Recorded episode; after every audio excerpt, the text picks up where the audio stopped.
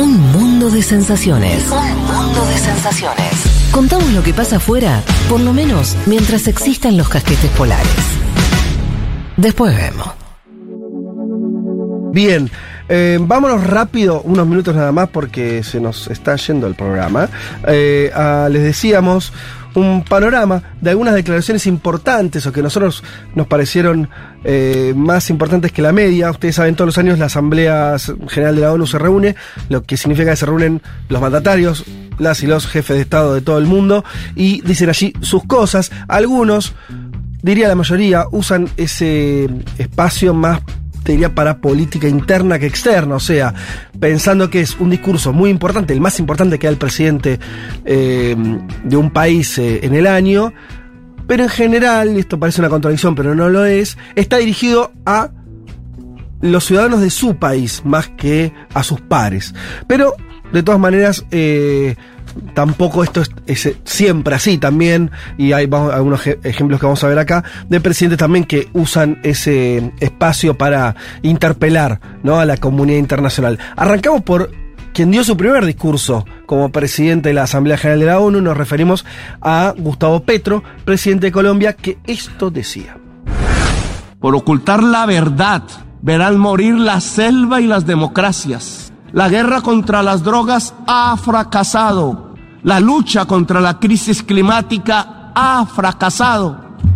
Han aumentado los consumos mortales de drogas suaves, han pasado a las más duras. Se ha producido un genocidio en mi continente y en mi país han condenado a las cárceles a millones de personas para ocultar sus propias culpas sociales le han echado la culpa a la selva y sus plantas. Han llenado de sin razón los discursos y las políticas. Yo les demando desde aquí, desde mi Latinoamérica herida, acabar con la irracional guerra contra las drogas.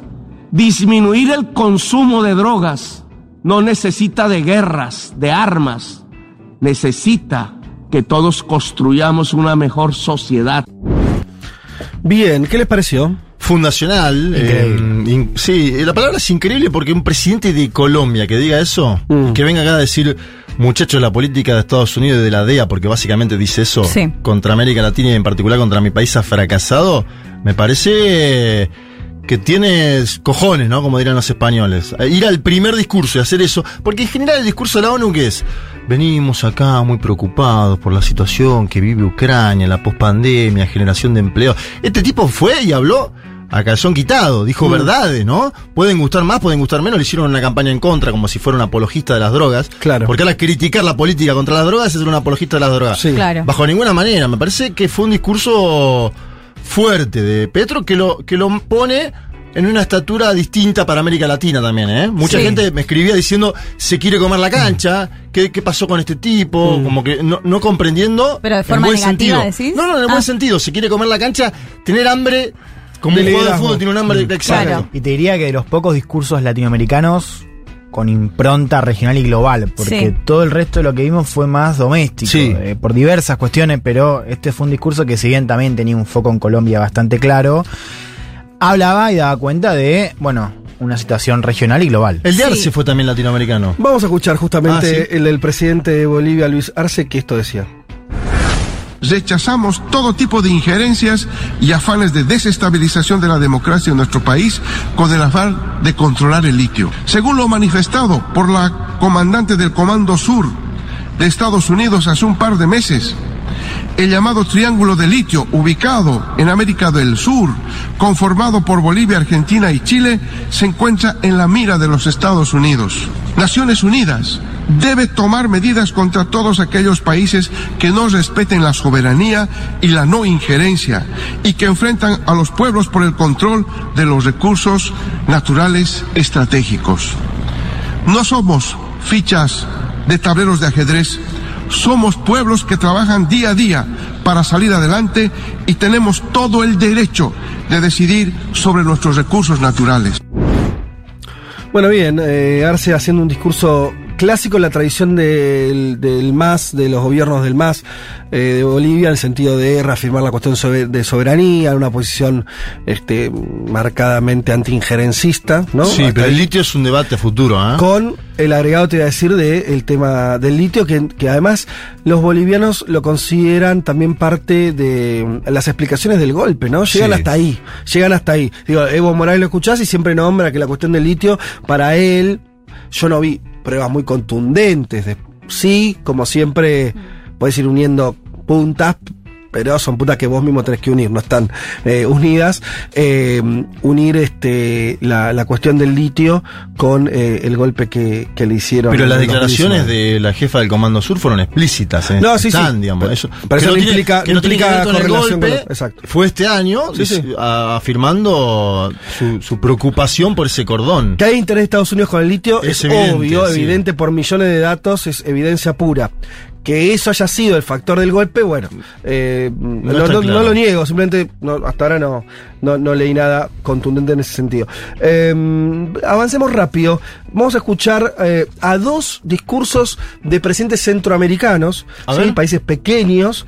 Em, pero con gobiernos bastante novedosos o relevantes por, distintas cuestiones. Si les parece, escuchamos primero a Xiomara Castro, presidenta de Honduras, que esto decía. Pregonamos el retorno al respeto a la autodeterminación de los pueblos, rechazando el infame y brutal bloqueo al pueblo de la hermana República de Cuba. El presidente Barack Obama dio los primeros pasos hacia la terminación de esta infamia. Ya el presidente de Colombia, Gustavo Petro, decretó que se debe determinar la agresión contra la República Bolivariana de Venezuela. Bien, bueno, así. Lo de Obama es, eh, no es no extraño, pero me parece que es un mensaje destinado directamente a Biden, ¿no? Como su ex vicepresidente. está, bien el recuerdo de ella de que hubo una administración demócrata que. que en general no se hace eso. No, no, hay, no hay una, una revisión de la, del último tramo de Barack Obama. Mm. No hay, no existe eso en general. Y me parece que está bien que alguien en Centroamérica lo diga. Avanzamos hacia lo que dijo el presidente de El Salvador, sí, el, amigo.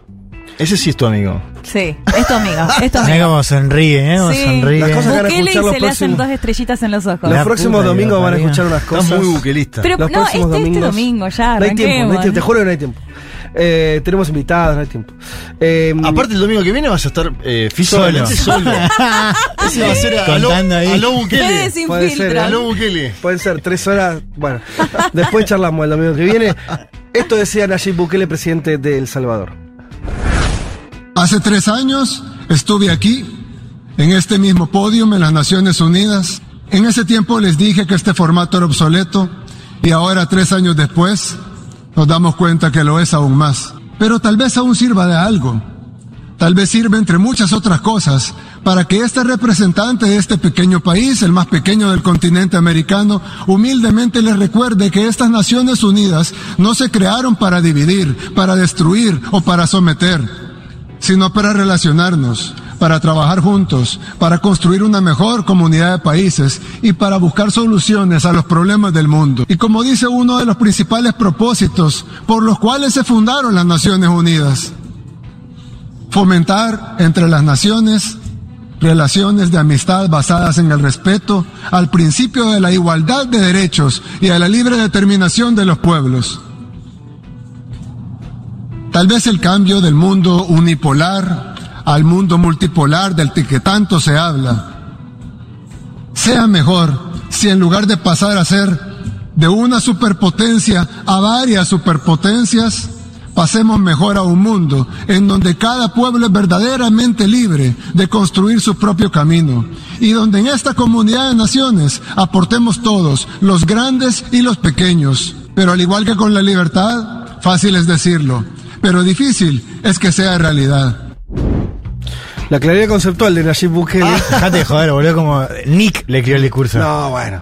No, pará. Eh, señalo solamente una cosa. Mundo multipolar y autodeterminación de los pueblos. ¿Qué claro, tal? bueno, es que ahora, ahora él eh, cada vez más, Bukele está, mm, te diría, desempolvando un discurso por momentos casi antiimperialista, o por lo menos muy nacionalista, de defender la soberanía, porque básicamente él hace poco anunció su reelección, sí, o sea que se candidatea, ya lo dijimos acá, el, cómo llegó a ese camino a partir de reforma de la justicia, bla, bla, bla.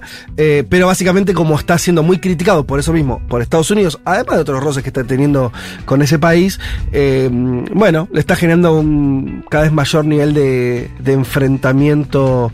Eh, sí, muy Bukele apostando ya a Trump 2024, ¿no? con fuertes vínculos con el Partido Republicano, apostando a un posible retorno de Trump o alguien eh, similar eh, en las próximas elecciones.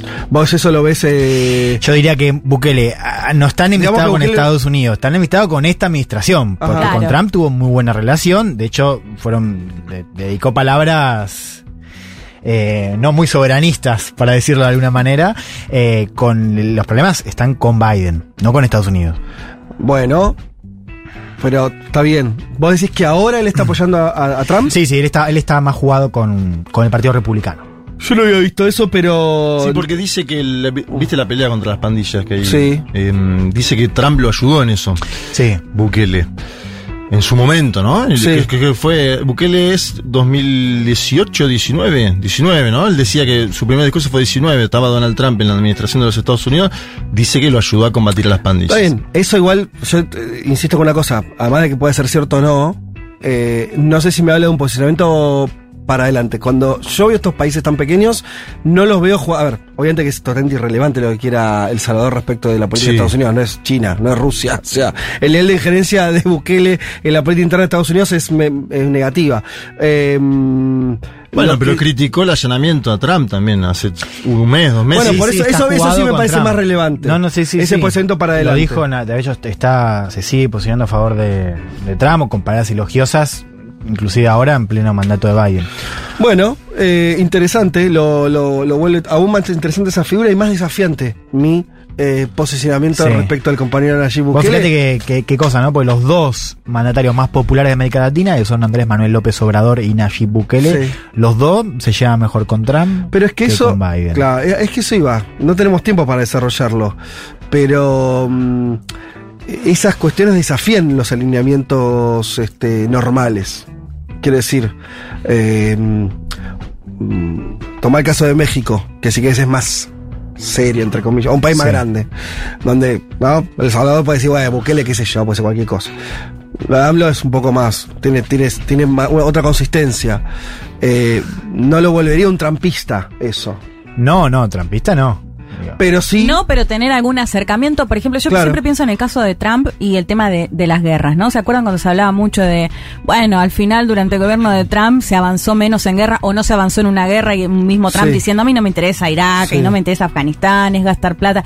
Digo, posiciones que por ahí podrían encontrarse incluso con cierto progresismo de pronto, más que con los demócratas. Sí, bueno, sin olvidar que Trump ponía niños mexicanos con correas en la frontera, digo. Sí, Exactamente. Sí, por, eso, digo, pero... hay como una cuestión ahí media ambigua. Es que Bolton le dijo, vamos a invadir Venezuela y dijo, ah, bueno, puede ser una buena idea. O sea, no, no, no, fue un, presidente particularmente simpático en México. No, no, no. Ni con América Latina. Ni con, exactamente, vos, vos eh, tenés que pensar Bolsonaro. Hoy lo decía hoy en el pase, para mí está claro, está demostrado, demostrado, que vos tenés un eje que es Trump, Bolsonaro y Macri en la región, en, América. Sí. Y eso no es narrativa. Vos tenés la foto, tenés la acompañamiento. Existe eso. Claro. Y, eso está generado, eso tiene un vórtice, y no es ni Macri ni Bolsonaro, es Trump. y, sale de republicana. Eso para entender la función. O sea, otro mandato de, Trump en, Estados Unidos creo que va a generar mayor nivel de injerencia y de violencia. Después habría que ver estos usos más, pues yo digo, tanto lo de AMLO, de Bukele, ¿Con qué tiene que ver? ¿Con conveniencias más particulares? ¿Con cuestiones ideológicas? Porque de Bukele admito que, que, está, que hay adentro de la casa de Bukele en términos ideológicos es un desafío saber eso. A mí lo que me pasa es que no me interesa tanto ese descubrimiento que es medio qué sé yo, eh, sino las cosas que va haciendo. Eso es lo que me parece no, y pensaba, vos abriste el caso de Brasil, eh, y así como al pasar, digo, fíjate, hoy uno piensa en qué factores pueden conspirar en contra de un golpe de Estado en Brasil. E increíblemente, en este mapa, una de las cosas para los que nosotros nos agarramos con esperanza es que Estados Unidos está actuando directamente con el ejército de Brasil para impedir un golpe de Estado. Totalmente. Por eso digo que es un Lula con ahora después lo voy a contar. Con lo cual, qué loco, o sea, que hoy Estados Unidos para nosotros mirando Brasil sea un factor es que disuasión. Ese es eso es lo interesante. Cuando yo también decía lo de sin filtro, es que tenemos que volver a pensar cosas de verdad de cero. Y esto no quiere decir que decir ahora Estados Unidos es un aliado de la democracia de Latinoamérica un poco por ahí volví a decir lo que eh, creo que se, la, dije, la, dije el domingo que estuvimos en el bar con este con nuestro invitado con Mario, Mario Santucho que es solo se le hacía en forma de pregunta pero lo que yo creo que es que ya no hay un Estados Unidos.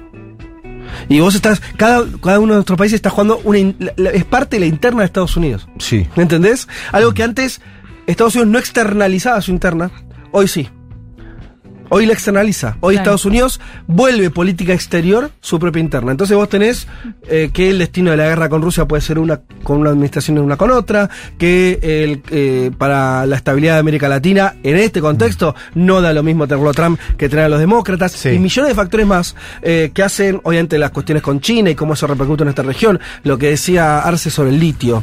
Bueno, es más, te voy a decir hasta dónde llega. Un referente nuestro que es Tocatlián, para mí estuvo diciendo algo que ya no sirve más. me voy a hacer una herejía, ¿eh? Él se la pasó diciendo, con razón, hasta antes de la guerra, que la región no importaba. Eh, una de las grandes tesis de Tocalterán es, nuestra América Latina se volvió totalmente prescindible. No importa eh, no les importa, no le importa a Estados Unidos, no le importa a nadie, su participación en el comercio es menor, es irrelevante. Bueno, dejó de ser irrelevante. ¿Por qué? Porque estás en otro contexto, cambió. Estás en una guerra, estás en medio de alineamientos geopolíticos y nuestra región cada vez importa más. mirar lo que participa América Latina en el comercio no sirve para explicar lo que vale América Latina. ¿Por qué? Porque tenés la cuestión de la energía, tenés la cuestión de a quién mm. votás en las Naciones Unidas. El litio, lo que decía Por eso, es una serie de factores. Eh, el crecimiento de las ultraderechas, o sea, cambió.